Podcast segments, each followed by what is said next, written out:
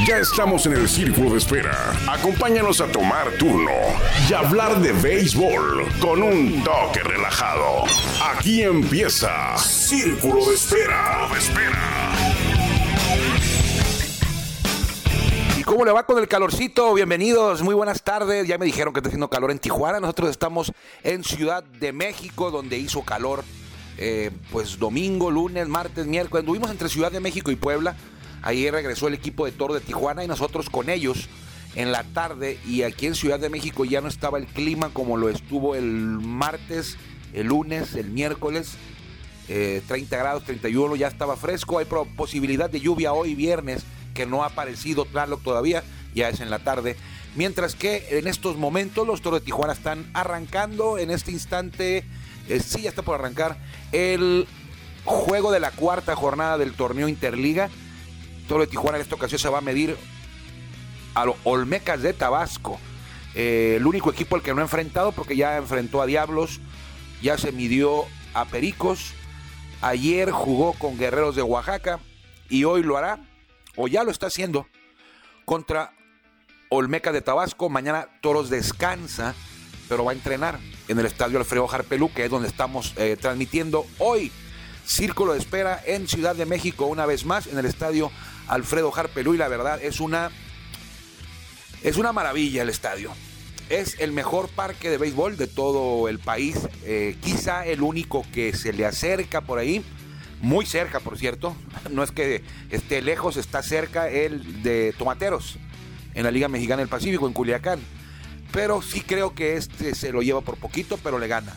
Por quizá los detalles, eh, ya lo comentábamos hace unos días, creo que fue aquí en Béisbol Sin Fronteras, este inmueble, este edificio eh, que llamaron Alfredo Harpelú, es el nombre del, del presidente, del propietario de los Diablos Rojos del México, fue hecho con, vamos a decir que con calma, con tranquilidad, no había prisa, este estadio se construía mientras el equipo Diablos jugaba en el parque eh, Fray Nano. Ahí jugó cuatro, cuatro o cinco años, 2014, 15, 16, 17 y 18. Cinco años jugaron ahí. Eh, no, en el 14 no. 15, 16, 17, 18. Jugaron cuatro años en el estadio Fray Nano. Mientras se construía este, o sea, duró el proceso de construcción, de edificación, por ahí de tres años, dos años y feria. Mientras que el estadio Tomatero fue hecho de un año a otro, porque acabó la temporada y al año siguiente tenía que estar listo. Entonces, no quiero decir que esté mal hecho, o al troche moche, como decía mi mamá o mi papá, que significa que rápido y como caiga, ¿no? Eh, no está así, el de Tomateros está bien hecho. Sin embargo, el de Diablos, pues como no había prisa, se fijaron mucho y atendieron mucho todo el tema de detalles eh, de finos, de pasillos, de explanada, de torres de acceso para los plateas, para el segundo piso. Eh, eso quizás lo que haga la lo que marca la diferencia en cuanto a por qué quienes conocen los dos, no es nada más mi opinión, a personas que conocen los dos han dicho que está mejor el de Diablos Rojos del México en la Liga Mexicana de Béisbol eh, pues lo voy a balconear. Eh, Efren Navarro juega con Tomateros y juega con Toros. Cuando lo traíamos por primera vez aquí, nos tocó traerlo a él, transportarlo. Decía que no creía. Dice, no creo, no. Va a estar muy bien, pero me han dicho que está muy bien, pero no creo que vaya a estar mejor que el de Tomateros. Pues llegamos al estadio, duró aquí una entrevista, luego jugaron los toros, temporada regular del 2021 jugaron los toros. Cuando terminó el juego, de regreso al hotel, le pregunté, oye, Fred, entonces, qué, qué, te pareció? ¿Cuál? Dice, no, si está mejor este. Eh, y es que él también ingresó al, área de, Clubhouse, al, vestidor de los, de los, del visitante. Y sí está, pues, grandes ligas, ¿no? Está, está muy bien. Entonces, eh, ahí está Toros hoy. Bueno, aquí está, mejor dicho. Aquí está Toros hoy jugando el torneo Interliga y empecé con el tema del clima, pues en México está pues fresco, sube 27, 28 grados cuando a principios de semana alcanzó los 31, 32, estamos 27 estuvo. Eh, y hay, probabilidad de lluvia hoy, mañana y el domingo también. Aquí los toros estarán todavía en el torneo Interliga, pues bastante, una semana de una semana, porque termina el lunes, eh, el domingo 17 termina, es decir, de este domingo al otro van a seguir jugando los toros, que les decía yo hoy contra Olmecas, mañana descansan, y el domingo a las 11 horario de Tijuana, a las 11 horario de Tijuana se estarán enfrentando a los Diablos nuevamente aquí en la Ciudad de México, y el lunes estarán de vuelta en Puebla para volver a medirse a los Pericos. Los toros le ganaron a los Diablos 8-7, perdieron con Pericos, si mal no recuerdo, 6-2. Y ayer eh, le ganaron a Guerreros de Oaxaca por blanqueada 7-0. Aquí el duelo en Ciudad de México es a las 7 hoy, en Tijuana a las 5. Eh, pues ya está. Ya son las 5 Tijuana, sí, con el cambio de horas creo que sí, ¿no? Sí. Eh, abriendo en la loma,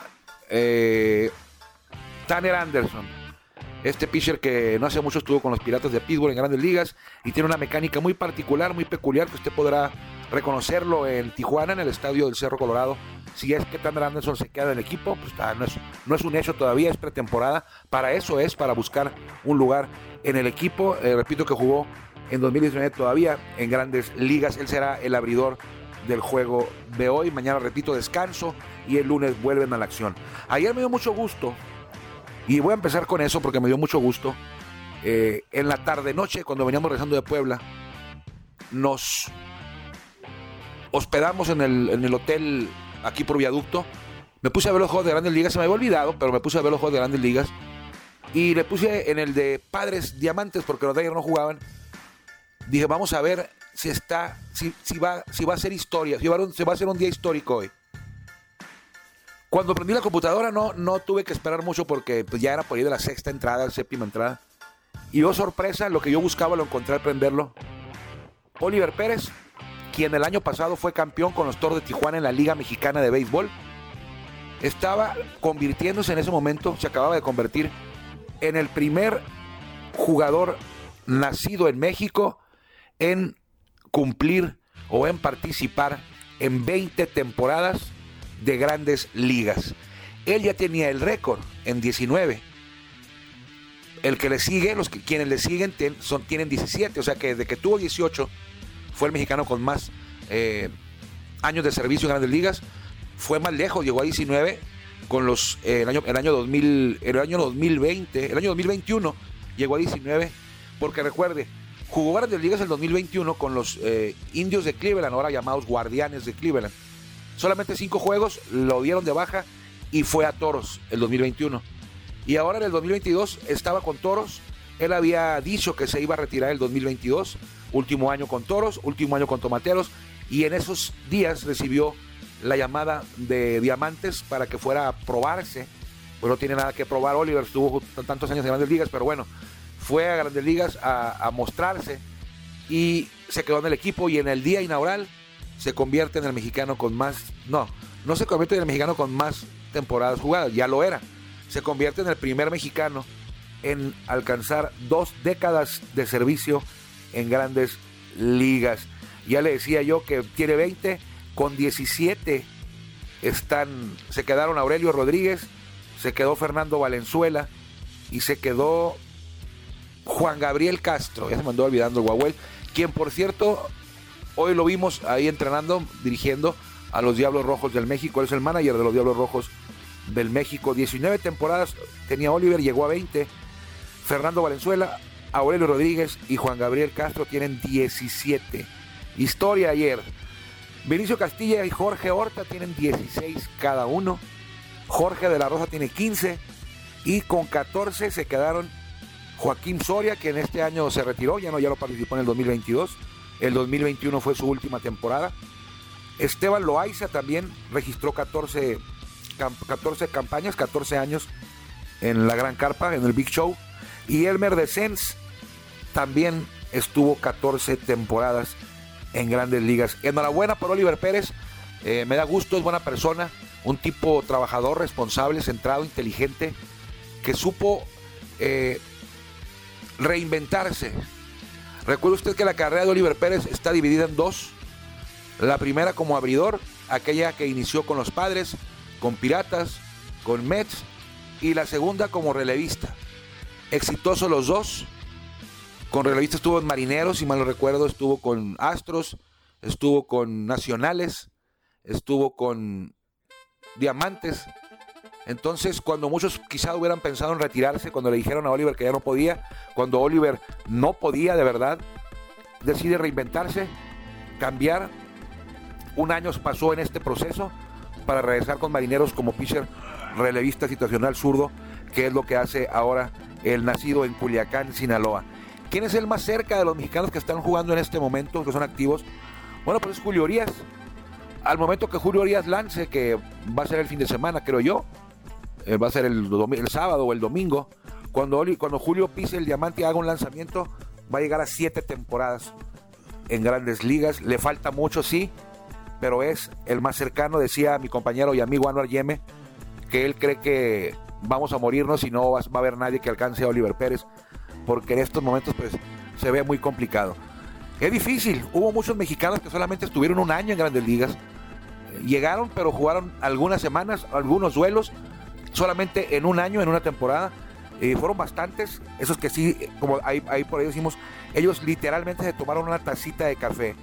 José Toletino, Juan Cerros, Narciso Elvira, José Ceseña, Ever Magallanes, César Vargas, Gerardo Reyes, Germán Jiménez, Nayarita, Ernesto Escárrega, Rudy Hernández, Carlos Treviño, hermano de Alex Treviño, Montano, Marcelino Solís, Vinicio Chico García, Procopio Herrera, Memo Luna, que acaba de fallecer hace poco, Benjamín Valenzuela también, Miguel Puente, el Paquín Estrada también en paz descanse, Chilo Márquez, Isidro Márquez es compañero aquí de trabajo, él es coach de picheo de los Toros de Tijuana, Noé Muñoz, Luis Carlos Rivera, también un año, y me faltan algunos todavía. Daniel Garibay, Daniel Garibay, él es el primer ensenadense y el único en haber llegado a, a jugar en el máximo nivel. Luis Carlos García, Germán Durán, Walter Silva, Arturo López, Jesús Cruz, Alejo López, Manuel Rodríguez y Miguel Aguilar. Estos últimos Jesús Cruz, Alejo López, Manuel Rodríguez y Miguel Aguilar están activos. Hasta el momento han jugado una temporada. Puede que jueguen eh, un poquito más. Entonces es complicado. Sí, llegar, sí, mantenerse, sí, llegar a, 20 es muy complicado. No sé cuántos jugadores en general han pasado 20 temporadas en grandes ligas sin importar la nacionalidad, pero es debe ser un porcentaje muy bajo del total de los quienes llegan a jugar en la gran carpa. Así que enhorabuena para Oliver Pérez que ayer hizo más historia. Y me preguntan, oye, ¿y te da gusto que esté en Grandes Ligas y haya dejado los toros? La verdad sí. A mí me hubiera gustado tenerlo aquí en Tijuana, pero esa era la única manera en la que yo pudiera, haber estado contento, aún así, aunque él no esté aquí. No sé si me expliqué. Nos da gusto que, ¿por qué? Porque pues es el sueño de todo jugador estar en grandes ligas. ¿Por qué? Porque es un ingreso superior por mucho a cualquier liga y le está, lo, está recibiendo él, está yendo bien. Entonces significa también que en Toros de Tijuana o en la Liga Mexicana de Béisbol el nivel de juego es alto. Por, Oliver estuvo aquí y al año siguiente está en grandes ligas. Se fijaron en Oliver por su rendimiento aquí en Toros para volver a llamarlo y volver a pedirle que fuera a un entrenamiento de pretemporada. Entonces, eso habla bien también de la Liga Mexicana de Béisbol. Ojalá se mantenga ahí, ¿eh? Ojalá se mantenga todo el año y a lo mejor, quién sabe, cambie el plan. Que diga, ¿sabes qué? Me voy a retirar el 2022 con diamantes, en el invierno con los tomateros y el 2023, si no juego grandes ligas, ya nada más voy a jugar el verano y me voy a, me voy a retirar con toros. Eso dijo Oliver en aquel, hace por ahí de enero, febrero. Dijo, este es mi último año, me retiro con toros, me retiro con, con tomateros. Bueno, ya cambió la situación. Ahora está jugando con diamantes, ya se salió del, libreto que había él escrito y su junto a su familia. Entonces a lo mejor Oliver puede decir, bueno, pues jugué un año más de grandes ligas, voy a pasar a jugar un año con tomateros más en invierno. Y si no tengo ningún llamado de grandes ligas en el 2023, ahí sí me retiro con toros. Ya no voy a tomateros, me retiro nada más con toros. Eso puede pasar. Entonces no lo descarte porque cambiaron las circunstancias, entonces la decisión de Oliver de aquel mes de enero, febrero, ya no es la misma por otros motivos, el, el de grandes ligas, entonces puede cambiar todo. Entonces, Eh, ojalá le vaya bien. Ojalá se quede muchos, muchos este, juegos. Ojalá termine la temporada. Y por qué no, a lo mejor le vuelvan a llamar si le va bien a Oliver. Pero bueno, si le va bien a Oliver, le va bien al, béisbol mexicano. También en, la jornada de ayer hubo varios juegos interesantes en el tema de mexicanos. Quizá no tanto como jugadores, pero eh, viendo el nocturno, el juego nocturno, llamaba la atención a muchos. Eh, Angelitos Astros iba a estar Shohei Otani lanzando y bateando. Eso era el, reflector del juego. Otani, al final de cuentas, pierde el duelo monticular Otani contra Framber Valdés, que lanzó una joya por ahí de siete entradas sin hit. Igual que, igual que Yu eh, que lanzó también seis entradas sin hit con los padres, pero es otra historia que vamos a ir para allá. Y en ese juego de angelitos, a mí no, yo no estaba buscando ver a Otani lanzar, yo no estaba buscando ver a Otani batear, yo estaba buscando ver al paisano tijuanense Benjamín Gil haciendo su debut como coach de grandes ligas en el terreno de juego, coach de primera base y sí, no tuvo mucho trabajo porque los angelitos batearon muy poquito, pero ahí estuvo el tijuanense en el cajón de coach de la primera base, enhorabuena para Benjamín Gil. Eh, estamos esperando todavía quién va a ser el primer manager mexicano que debute en grandes ligas, no ha habido uno. Eh, bueno, me va a decir usted que Benjamín Caranea Reyes, el pelón mágico, pues sí, Sí fue manejador, dirigió a los marineros, pero eso fue interino. Eh, expulsaron y suspendieron al manager de Marineros de Seattle y el señor Benjamín Cananea Reyes, en paz descanse, se tuvo que eh, fajar de interino en una serie, en dos o tres juegos que tuvieron contra los mellizos, los Twins de Minnesota. Lo que me refiero yo que el primer mexicano manejador es, es un manejador oficial.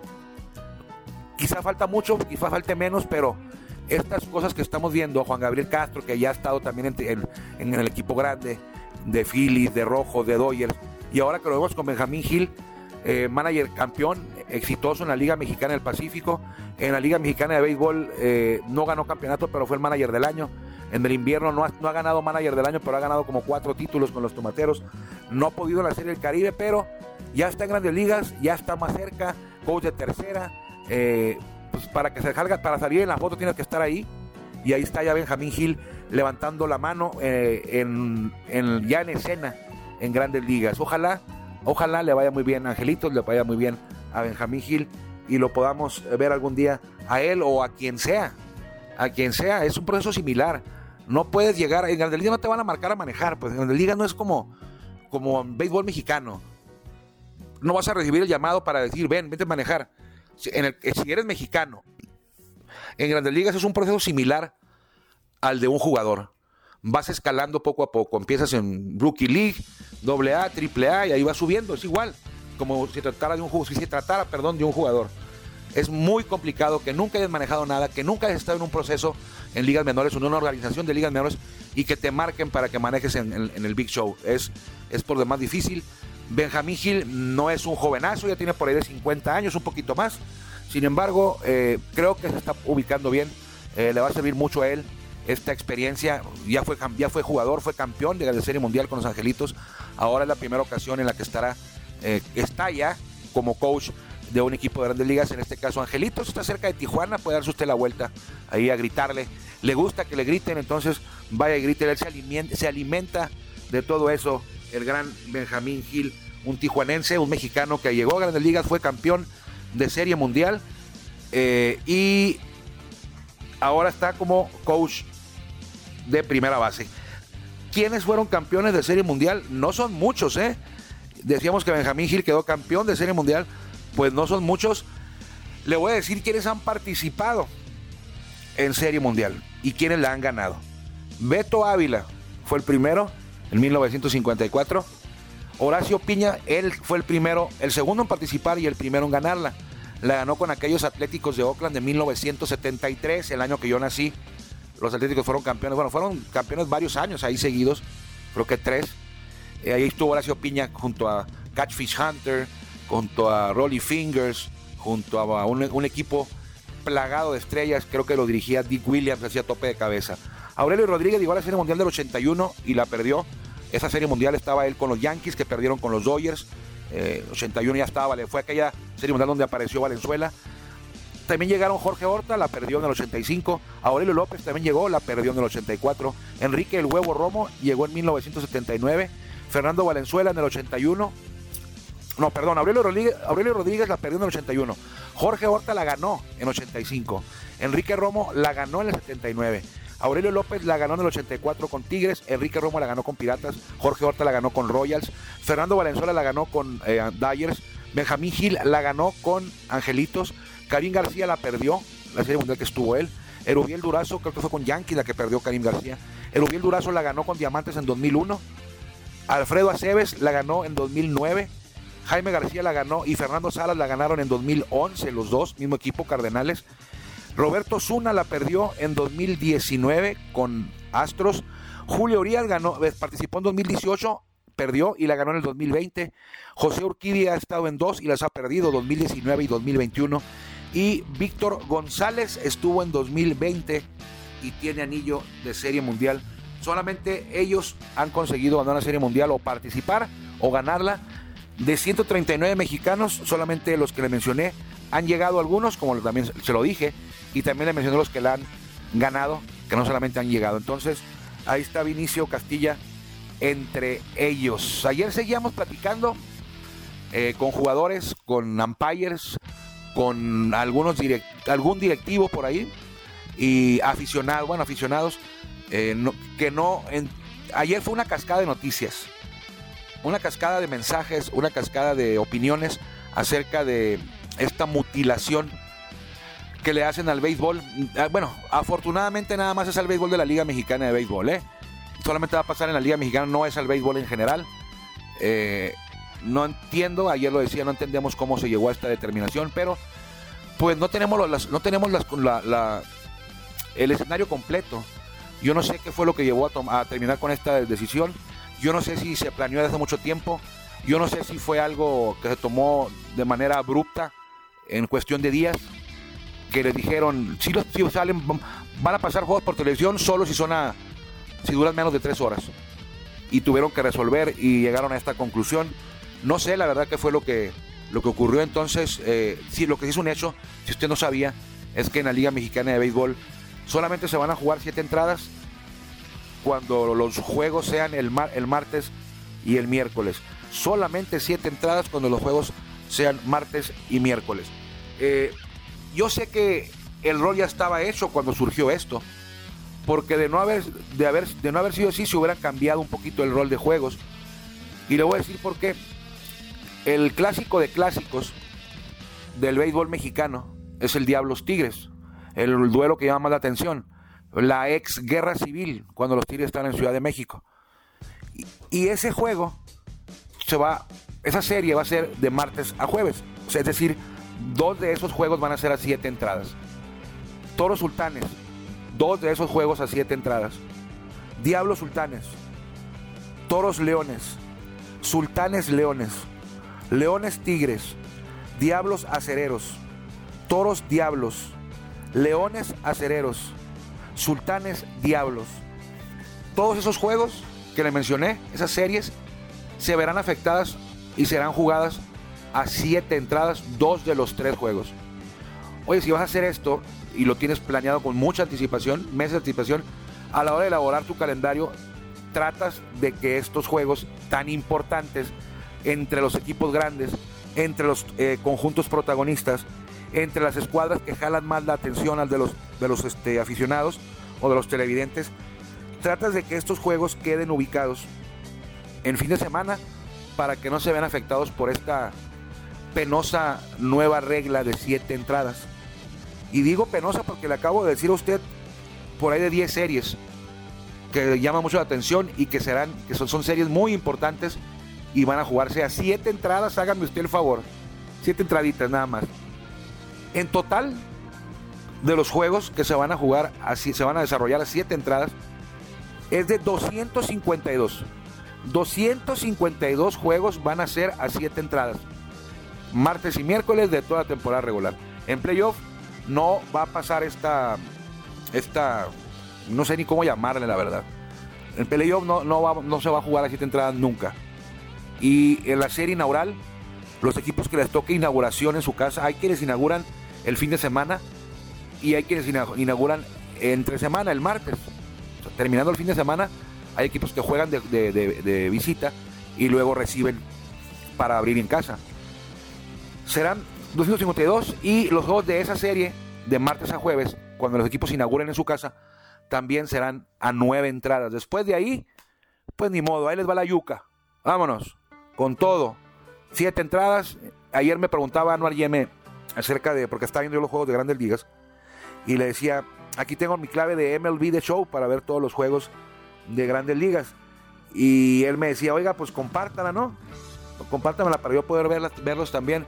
Y le digo, no, Anuar, pues es que los juegos son de nueve entradas, tú los prefieres de siete, entonces no hay clave para juegos de siete entradas, son para juegos de nueve entradas. Entonces, pues bueno, ahí se lo dejamos. Ayer los padres, nos queda tiempo, producción, sí, rapidito, bueno, no.